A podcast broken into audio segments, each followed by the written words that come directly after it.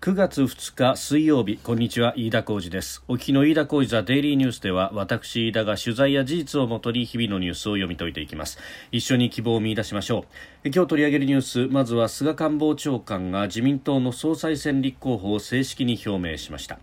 それからアメリカ国防総省が中国の軍事動向に関する年次報告書を公表しております。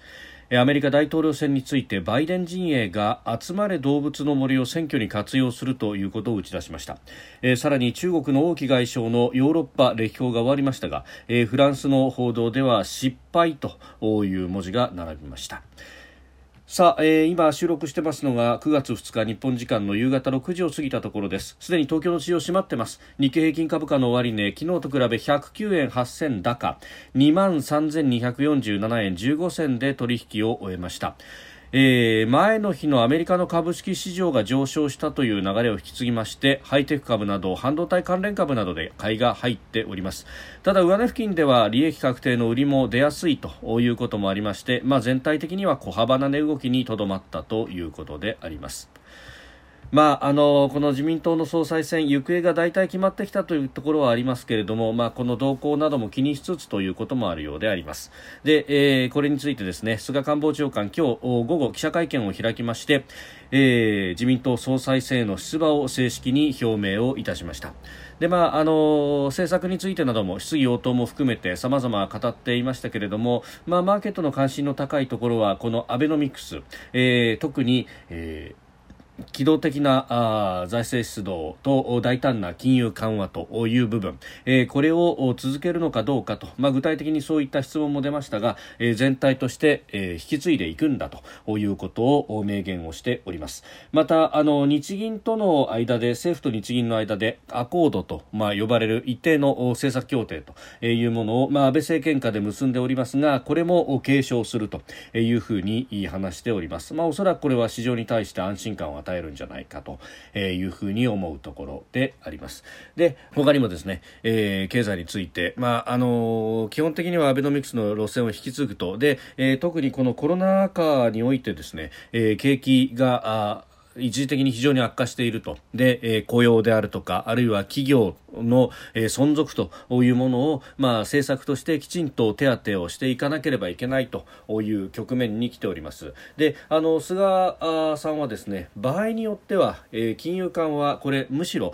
えー、前に進めると、えー、より緩和をしていくというのも選択肢だというような発言が見られました。まああのこれがここのところはですねちょっと総裁選の、まあ、立候補者3人で少し異なるところで、えー、一番ですね、まあ、金融的に、えー、あるいは財政的に高派というのが、えー、岸田さんであろうと思います。まあ、あの財政の健全化というものを一番気にしていて、まあ、コロナ禍においてある程度の財政出動は仕方ないけれども、まあ、中長期的に考えれば引き締めの方向に行くんだということを今から明言していると。まあ、これがあのマーケットであるとかあるいは消費者に対して、えー、どういう、えー、インパクトを与えるのかおそらくいい方には向かないマイナスのインパクト財布の紐を締めると。で、えー、結局それが20年間続いてきたということが日本が全く成長もせずということにもつながってきた、えー、この教訓というものを完全に履き違えているなということを思います。また、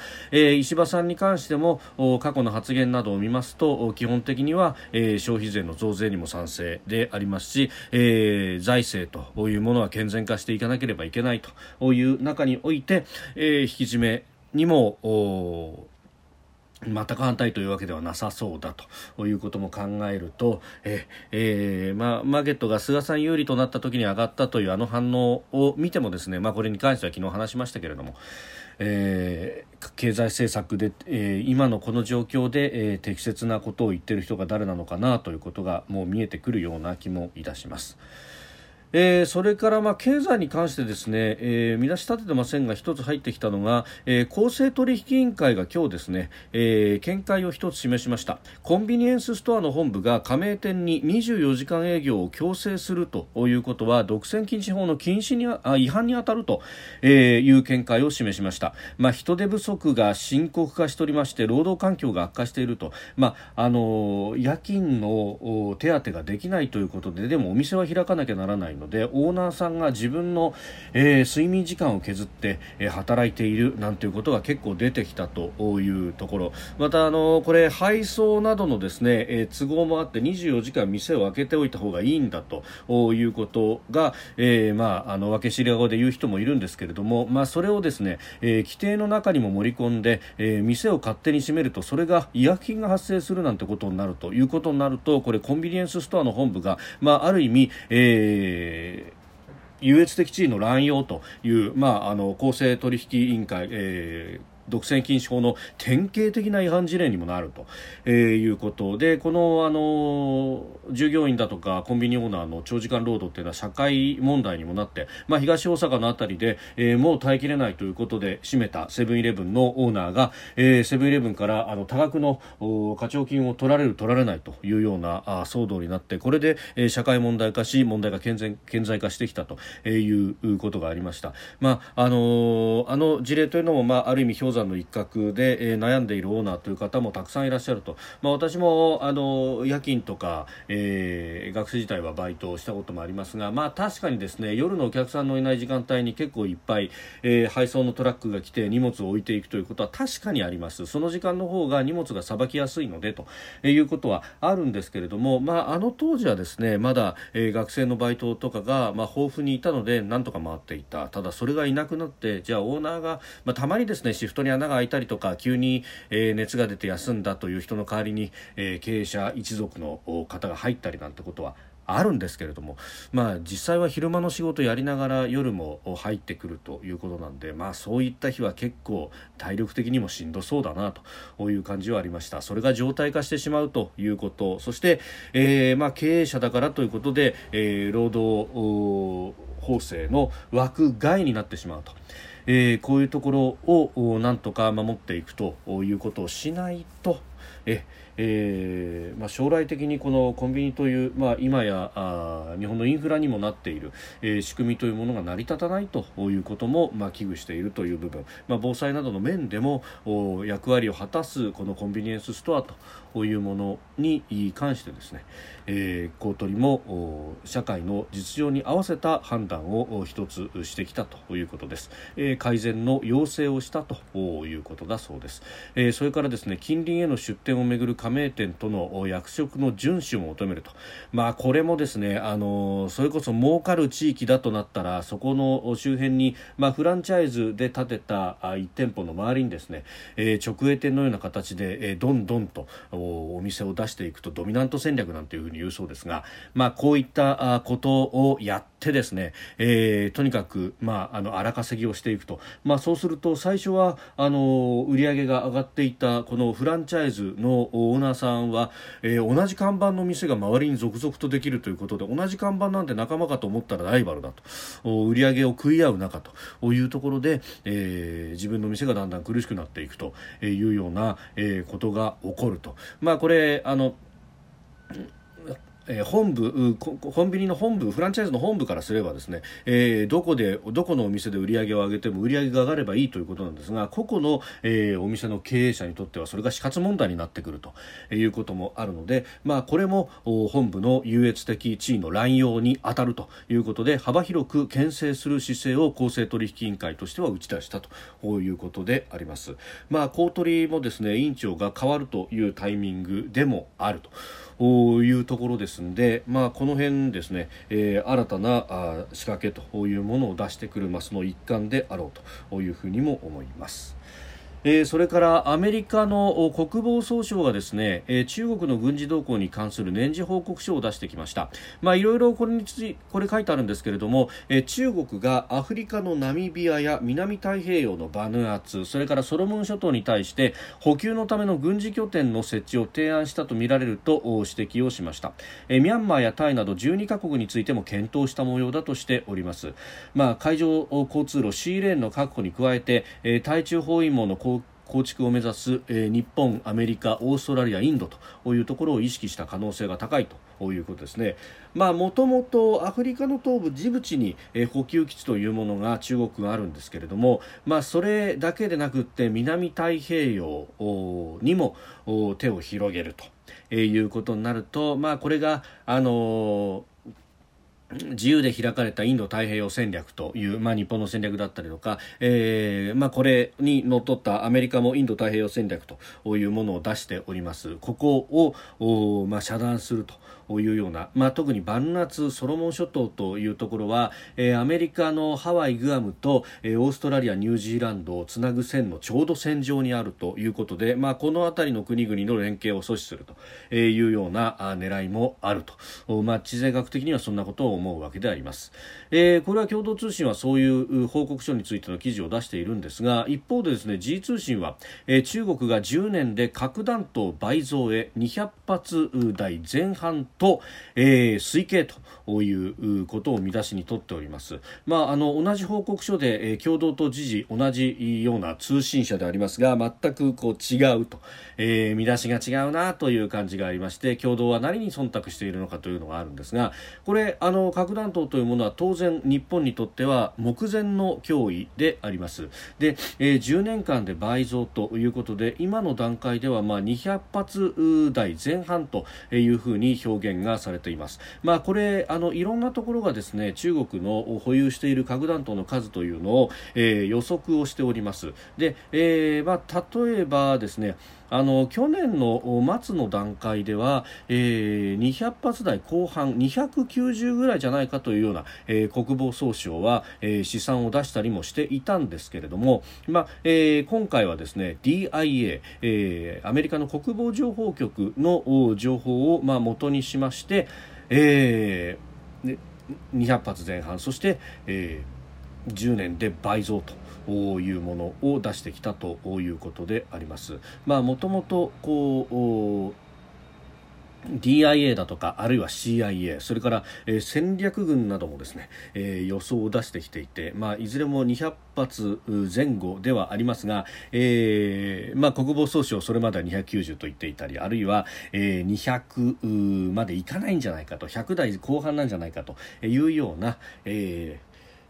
いろんなね、えー、予想があったんですけれども今回はですね、えー、DIA の予測について、まあ、10年で倍増というのは、まあ、あの去年あたりから DIA はあのセミナーなどで言及していたんですけれどもそれに対して、えー国防総省が、えー、DIA の予測について評価をしたということであります、まあ、ある程度いろんな情報をもとにしてこういうものを出してきているということなんですけれども、まあ、いずれにせよですね200発前後の核弾頭が今は、えーまあ、西側特に、えー、日本であるとかあるいは、えー、アメリカ、まあ、グアムというところに向いているという厳然たる事実があります。そしてそれが、えー、10年で倍増するというまあこの20 21世紀においてもですね、まあ、核の戦力というものをどんどんと増強するという国がもうまさにすぐ隣にあるということ、まあ、これはですね非常にまあ脅威になるしそして、えー、ここをどうマネジメントしていくのかというのはですね、えー、この日本の、まあえー、外交安全保障のもう肝というかえ、えー、これをまずやっておかなければいけないというところだろうと思います、えーまあ、安全保障についての議論というものもこの総裁選あるいは、えー、野党も代表選をこの後やるということですから、まあ、その辺で、えー、深まればいいなと思います。夢夢9条があるから大丈夫だなんていうですねお花畑のような議論をせずに、えー、リアリズムでもってどう守っていくのかそれには当然日米同盟が基軸だと思うんですがそうでないという選択肢があるとすればそれをきちんと合理的に論理的に展開し組み立て、えー、説明をしていただきたいというふうに思います。えー、それから、あのー、アメリカの大統領選挙でありますバイデン氏がですね集まれ動物の森を選挙に活用するということが出てきました。あの任天堂スイッチの、まあ、人気ソフト集まれ動物の森、まあ、この中でですねゲーム内の庭に、えー、4種類のキャンペーンロゴのプラカードを設置できるということで、えー、他のプレイヤーが近くに通ると目にすることができると。なんかチーム・ジョーとかバイデン・ハリスなんていうですね、えー、縦看板を立てることができると、まあ、アメリカは大統領選を前にすると、えー、こういった応援の縦看板を立てると。家の前に立てるなんてのが結構メジャーだったりするそうなんですが、えー、動物の森っつうのがですね、まあ、ここまで浸透してきているということ、まあ、これあの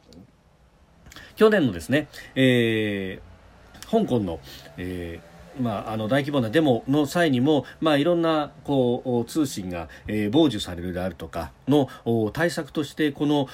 任天堂スイッチであるとかゲーム機は、えー、セキュリティが結構しっかりしているということなので、まあ、この動物の森の空間の中で、えー、連絡を取り合ったりだとか情報を共有したりだとか、えー、あるいは、えー、情報を拡散したりだとかえー、というのが、まあ、行われていたとされているんですけれども、まあ、それが選挙戦略にも影響してきたということであります。まあ、これあの少し遅れてですね、まあ、日本にも当然入ってくるだろうというふうにも思いますし日本でも集まる動物の森は相当、えー、浸透しておりますので、まあ、これこの手法をですね、えー、どこの党がどう真似してくるのかというのも、まあ、あと1年ちょっとで、えー、いずれにせよですね、まあ、早ければすぐに来るかもしれないということもありますが、えー、衆議院の議員選挙が行われるということもありますので、えー、注目して見ていきたいと思います。それから、あのー中国の王毅外相がヨーロッパを歴訪しておりましたで、えー、5カ国を回ったということなんですけれども、まあ、これについてですね、えー、フランスのメディアなどは失敗であったというふうに、えー、断じております。まああのーノルウェーだとかイタリアだとか最後はあのドイツにも、えー、訪問をしましたけれどもただ行くところ行くところでですね、えー